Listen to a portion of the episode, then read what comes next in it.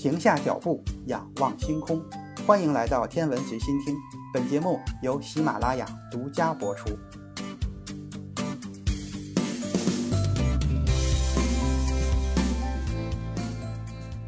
尤里·阿列克谢耶维奇·加加林，在一九三四年三月九日出生于莫斯科以西一百六十千米处的克卢西诺镇。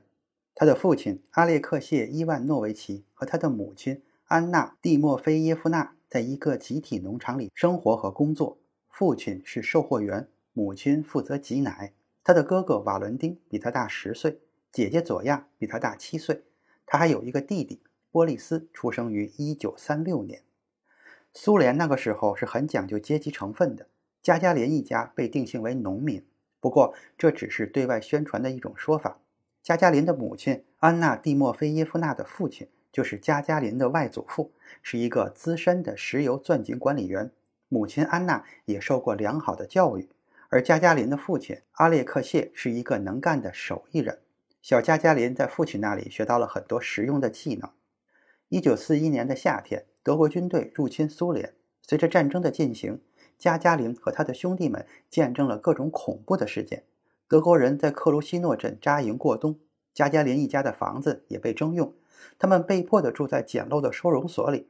一九四三年，哥哥瓦伦丁和姐姐佐亚被党卫军绑走，并被扔进德国运送奴隶的儿童列车。加加林直到战争结束之后才再次见到了他们。当一切步入正轨之后，加加林一家搬到了附近的吉斯哈斯科，加加林在那里开始上学。学校的一名老师列夫·贝斯巴普洛夫曾经是苏联红军空军的炮兵，他成为加加林的启蒙老师。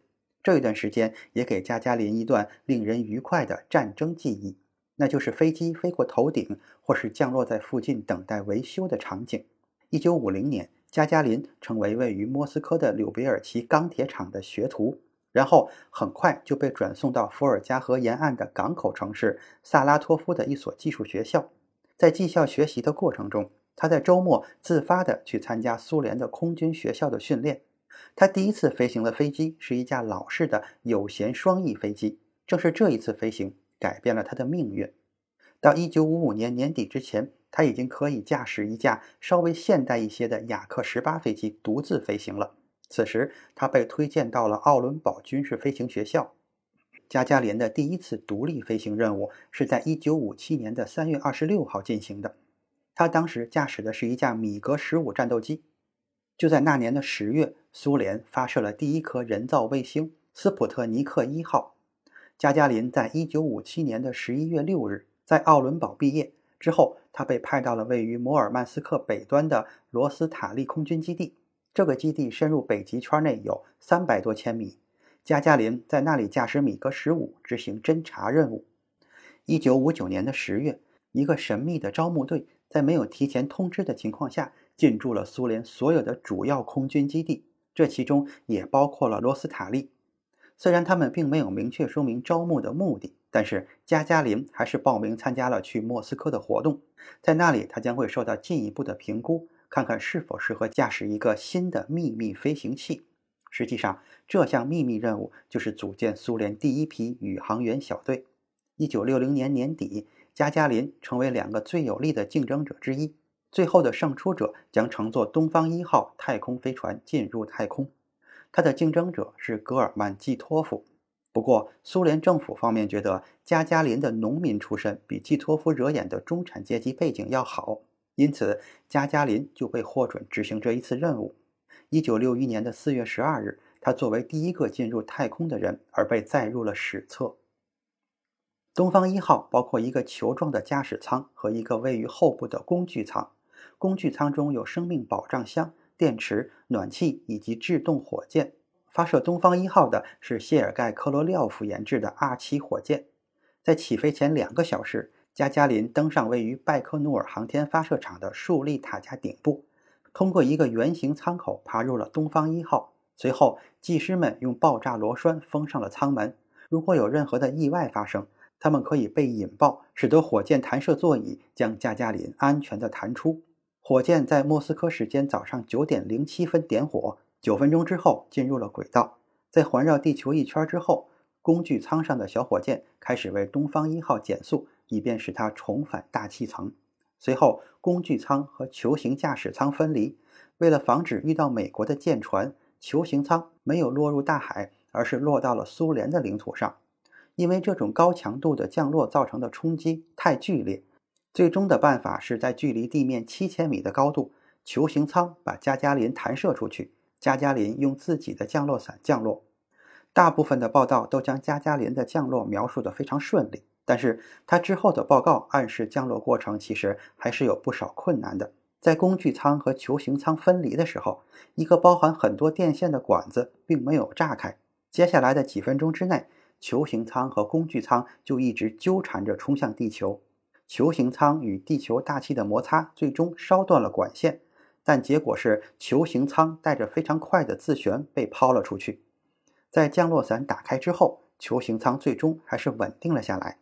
加加林安全地被弹射出来，并降落到一个叫做斯梅尔科夫卡的村子旁边。加加林回到地球之后，就在苏联大力的宣传下，开始了没完没了的全球巡回演讲。加加林并不喜欢参加这些社交活动，他非常渴望能够再次飞行，但他却被当作珍稀动物保护了起来，不允许在新的任务中去冒险。不过，在1964年，列昂尼德·勃列日涅夫。接替赫鲁晓夫入主克林姆林宫之后，加加林又得以继续工作。一九六六年的一月，加加林和他的好友、宇航员同事阿列克谢·列昂诺夫到谢尔盖·科罗廖夫的家里探访。这位苏联宇航事业的伟大设计师与组织者，明显已经病得很厉害。几天之后，科罗廖夫就在医院里边去世了。之后，加加林受命带领一组工程师去检修新的联盟号太空飞船。联盟号是科罗廖夫之前设计的，但是制造的过程中工艺和水平却没有那么高。加加林发现这艘飞船存在很多制造上的失误。出于政治的原因，勃列日涅夫希望联盟号能够及时发射，以便可以赶上1967年的五一劳动节。在这种情况下，也就没有人敢对此提出反对意见了。联盟一号载着宇航员弗拉迪米尔·科马洛夫。在一九六七年的四月二十三日发射，当时多个系统都发生了故障。在第二天再次进入地球大气层的时候，降落伞系统发生故障，飞船像流星一样击中地面，导致科马洛夫当场死亡。虽然这件事让加加林非常的愤怒，但是他仍然急切地想重返太空。于是他决定重新训练他的驾驶技能。一九六八年的三月二十七日。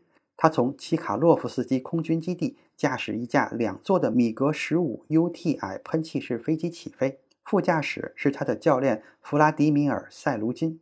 在恶劣的天气和低能见度的影响下，他们的飞机坠毁在了莫斯科东北部大约一百千米处的森林里。加加林和教练双双遇难。在这之后，阿列克谢·列昂诺夫花了几个月的时间，试图寻找空难的真相。由于地面控制人员的粗心大意，导致了一架更大的新型双发动机苏克霍伊战斗机飞得离他们太近，导致加加林的米格飞机被卷入了战斗机的滑流，从而失控。加加林就这样的英年早逝，但他永远不会被人们忘记。没有人能够否认他作为国际大使的魅力。他曾经是，也将一直是人类进入太空的第一人。今天的天文随心听就是这些，咱们下次再见。